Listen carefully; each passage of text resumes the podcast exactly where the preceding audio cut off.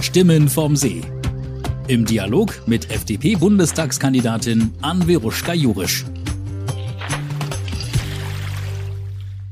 Hallo zusammen, schön, dass ihr alle heute wieder dabei seid. Wir werden heute über das Thema Kultur sprechen und mit Dieter Bös und Javid Hüseni habe ich nachher zwei super spannende Gäste zu diesem Thema zu Gast. Wir von der FDP, wir Freie Demokraten, setzen uns sehr stark dafür ein, die Kultur in unserem Land zu fördern. Wir setzen uns dafür ein, dass Kultur- und Kreativwirtschaft auch als Wirtschaftszweig gesehen wird und entsprechend auch gefördert wird. Die FDP, und das finde ich ganz spannend und auch wichtig, möchte, dass Kultur auch als Staatsziel im Grundgesetz verankert wird. Wir Freie Demokraten wollen Förderprogramme auch für kleinere Unternehmen und Soloselbstständige der Kultur- und Kreativwirtschaft öffnen. Ja, obwohl Dieter Bös und Javid Hüseni mitten in den Vorbereitungen stecken für die Picknickkonzerte, die jetzt starten, haben sie sich Zeit genommen, zu mir zu kommen und sich mit mir über das Thema Kultur und vor allem auch Kultur in Konstanz zu unterhalten. Ich hoffe, ihr habt alle Spaß dran, in unser Gespräch gleich reinzuhören. Bleibt dabei. Ich begrüße heute Dieter Bös und Javid Hüseni von Cocon Entertainment. Zusammen seid ihr, habe ich gehört, etwas unter 100 Jahre alt. Aber es ist ja doch ein bisschen Altersunterschied zwischen euch. Dieter, du bist ungefähr 60, so ganz grob. Und dann können wir jetzt mal ausrechnen, wie alt der Javid ist. Ihr habt beide einen ganz spannenden Lebenslauf. Ich fange mal mit äh, dir an, Javid. Du bist ursprünglich kommst du aus, aus dem Kosovo, bist als Flüchtling äh, Anfang der 90er Jahre nach Deutschland gekommen und hast dir da auf einem ganz spannenden Weg ja, deine Existenz zusammen mit deiner Familie hier aufgebaut. Auf dem zweiten Bildungsweg äh, hast du das Abitur gemacht und hast schließlich hier in Konstanz Politikwissenschaft studiert und auch mit einem Masterabschluss geendet. Und wir müssen gleich mal noch drüber sprechen, wie du eigentlich im, im Kulturmanagement gelandet bist. Das ist ja auch nicht so, nach dem, was ich jetzt über deinen Lebenslauf erzählt habe, so selbstverständlich. Und Dieter Bös, werden wir nachher noch hören, spricht mit einem wunderschönen Heidelberger Dialekt. Äh, du lebst seit über 40 Jahren in Konstanz, ist das richtig, Dieter? Ja, über 40 Jahre und obwohl der Konstanzer Dialekt natürlich auch sehr liebenswert ist, ja. hat es nicht geschafft, mein Kurpfälzisch zu überdecken, wie man mir immer wieder glaubhaft versichert. Nee, das äh, ist so, ja, genau.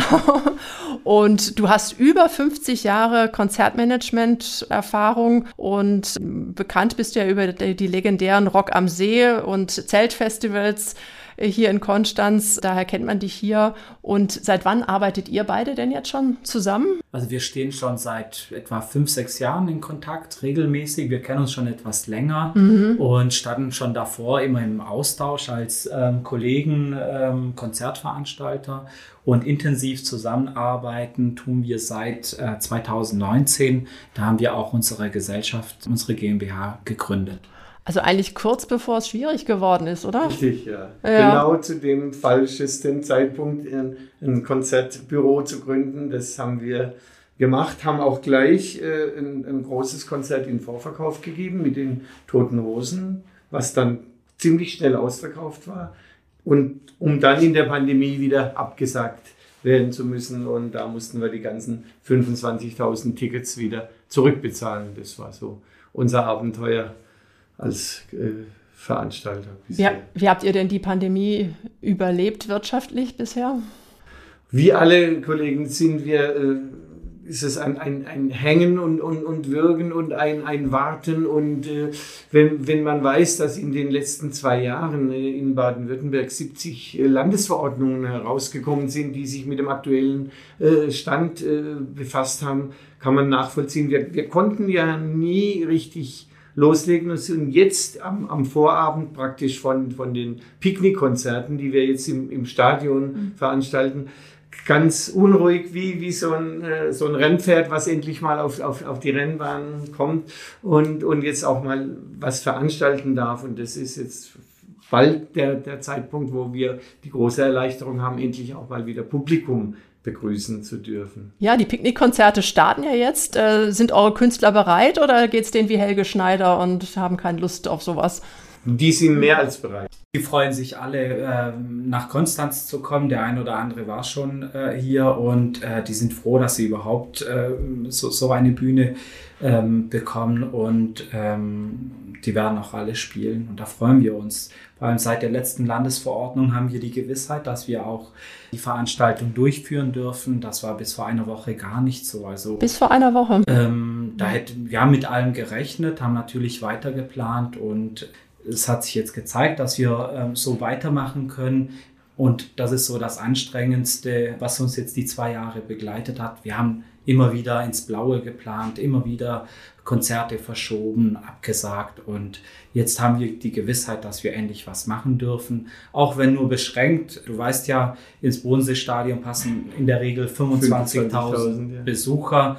Wir haben es eingeschränkt auf maximal zweieinhalbtausend und ähm, das ist momentan der Zweieinhalbtausend, wow. der, der, der Stand der Dinge und sowas geht natürlich auch nur, wenn jeder äh, bereit ist, seinen eigenen äh, Anteil dazu beizutragen, weil die Kosten, die ja, die sind ja trotzdem sehr hoch. Wir müssen eine Bühne aufstellen, die Infrastruktur und äh, mit zweieinhalbtausend Personen die Kosten abzudecken, ist ähm, das eine das ist eine Herausforderung. Eine Herausforderung. Das geht nur, wenn die Künstler, alle Beteiligten bereit sind, da auf eigene Einnahmen zu verzichten. Hm. Und jetzt rückblickend auf diese Pandemiezeit gesehen, wo habt ihr das, das Gefühl gehabt, da hätte man von staatlicher Seite besser handeln müssen oder wo hättet ihr euch mehr Unterstützung gewünscht oder was ist vielleicht auch gut gelaufen? Also was, was habt ihr jetzt aus diesen zwei Jahren Bumpy Ride sozusagen mitgenommen? Wir warten noch auf, auf, die, auf die Bekanntgabe unserer Unterstützung von, von der Novemberhilfe und Dezemberhilfe vom letzten Jahr. Wie? Das ist immer noch nicht August, da, das Geld? Äh, ja, wir, hm. wir sprechen jetzt im August 21 und die in Frage kommenden Monate, äh, die sind noch nicht äh, abgerechnet. Das würde uns gut tun, wenn wir da Klarheit hätten. Das ist die schwierige Seite. Positiv war, dass die ersten Hilfen, diese 9000 Euro Überbrückung, dass das relativ, in meinem Fall, äh, also relativ zügig geflossen ist. Das habe ich auch so gehört bei Kolleginnen und Kollegen, dass das relativ unbürokratisch lief. Aber jetzt speziell hier bei uns muss ich schon mal anmerken, das würde helfen, wenn wir da Klarheit bekämen. Also ich würde es ein bisschen drastischer äh, formulieren. Eigentlich ist es eine Katastrophe, dass wir jetzt August haben, mhm. äh, Richtung September gehen und, und über Novemberhilfen redet, ja, oder? Über Novemberhilfen, ja. äh, wenn sich die Politik hinstellt und äh, kommuniziert, es soll unbürokratisch und schnell und sowieso geholfen werden.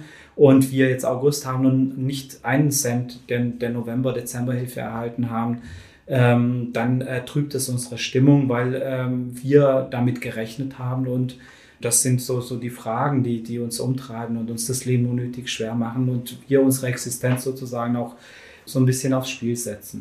Wie geht es denn den Künstlern, die ihr betreut oder Künstler, die ihr kennt aus eurem Umfeld? Wie haben die das denn jetzt so überstanden und wie, was ist da die Situation?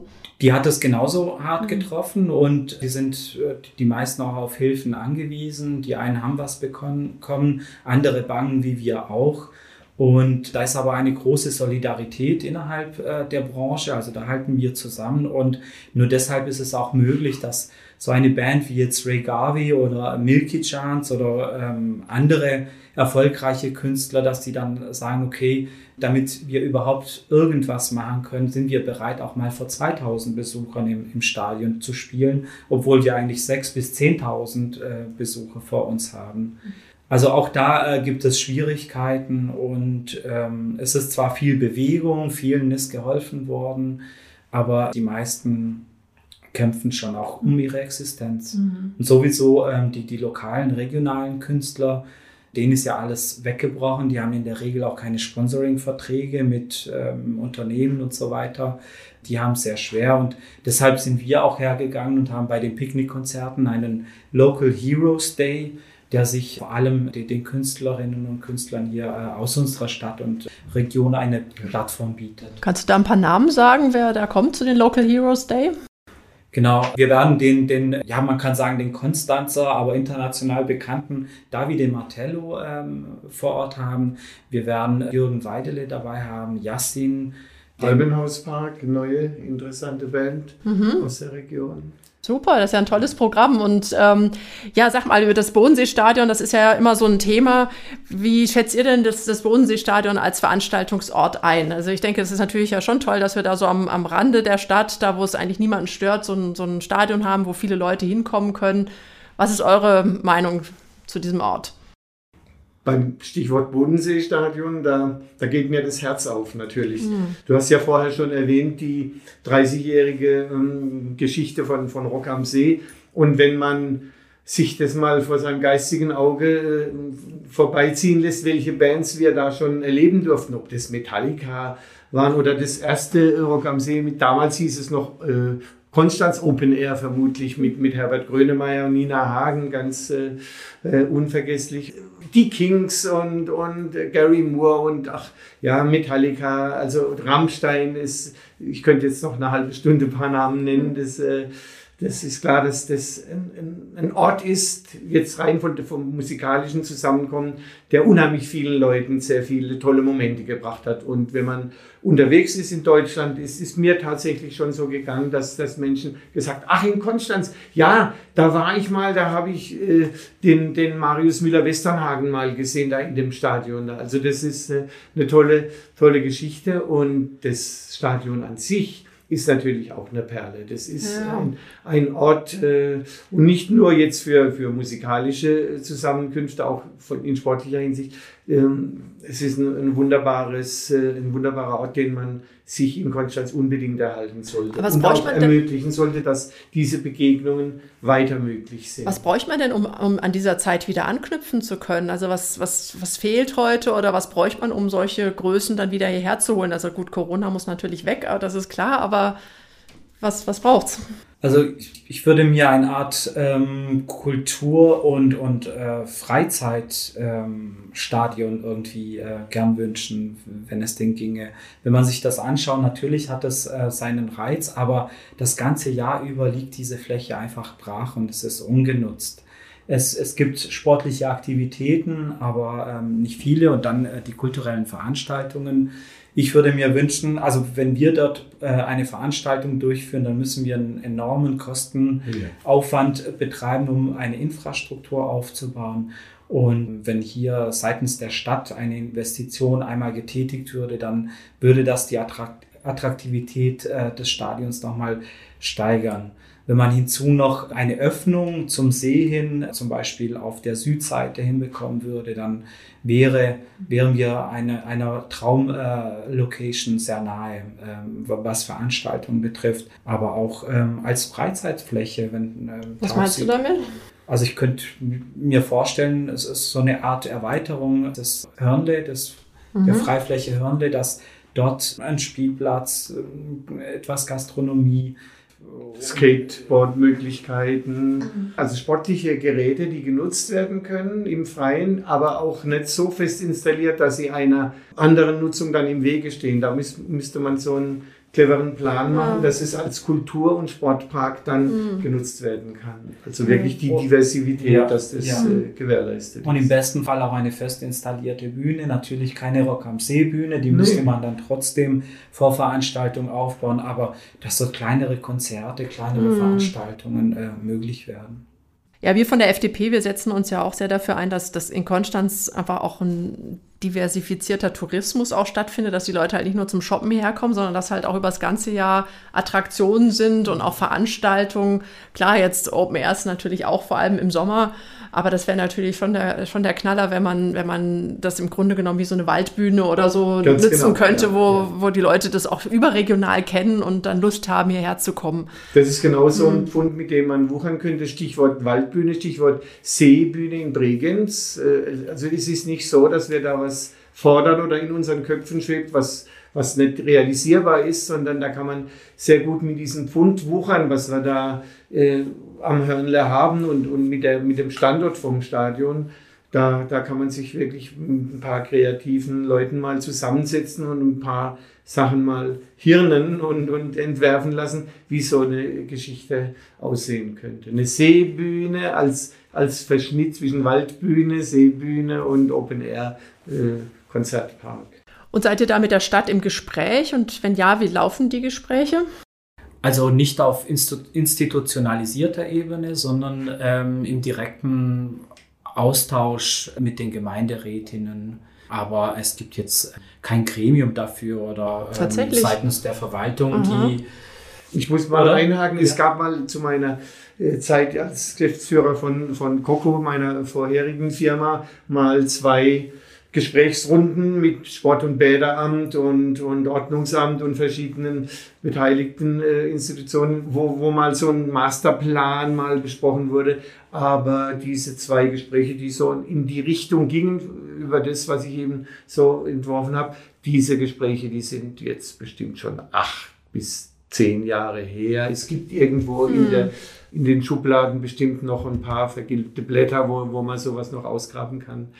Also wir haben da im Grunde genommen einen, einen verborgenen Schatz im Grunde ja. genommen, den wir einfach als Konstanz irgendwie bergen müssten und auch nutzen, oder? Sehe ich das richtig? Genau so ist es, ja. ja. Okay, also da glaube ich, müssen wir mal Gas geben als, äh, als Konstanzer Bürger und Bür Bürgerinnen, ähm, dass da was entsteht, dass wir dann auch in Zukunft weiter so tolle Konzerte haben können und dann vielleicht auch nochmal in, in diese ganz großen Konzerte auch einsteigen können, wir haben im Vorgespräch ja über, über eine über kosovarische Weltstars gesprochen. Kannst du da nochmal den, den Namen mir sagen, äh, wer das wäre und wen du als Liebstes vielleicht sogar mal hierher holen würdest?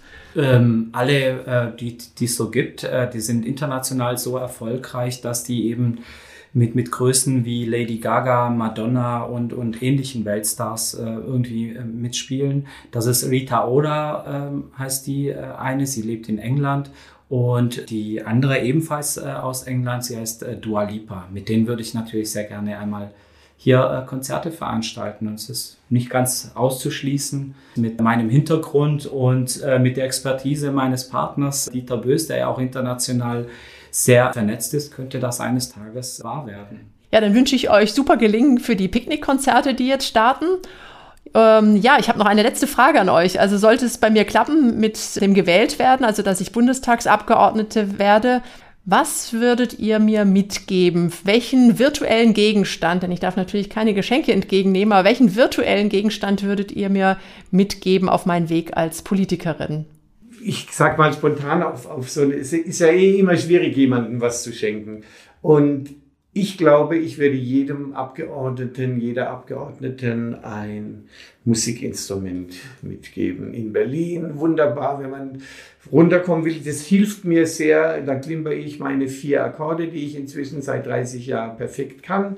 Und also ein Musikinstrument. Das ist wunderschön, weil ich spiele sehr, sehr gern Klavier. Ja, wunderbar. Ja, wunderbar. Ach, das ist äh, spannend, da schließt sich der Kreis. Ich habe ebenfalls an ein Instrument gedacht und äh, ebenfalls an äh, ein Klavier.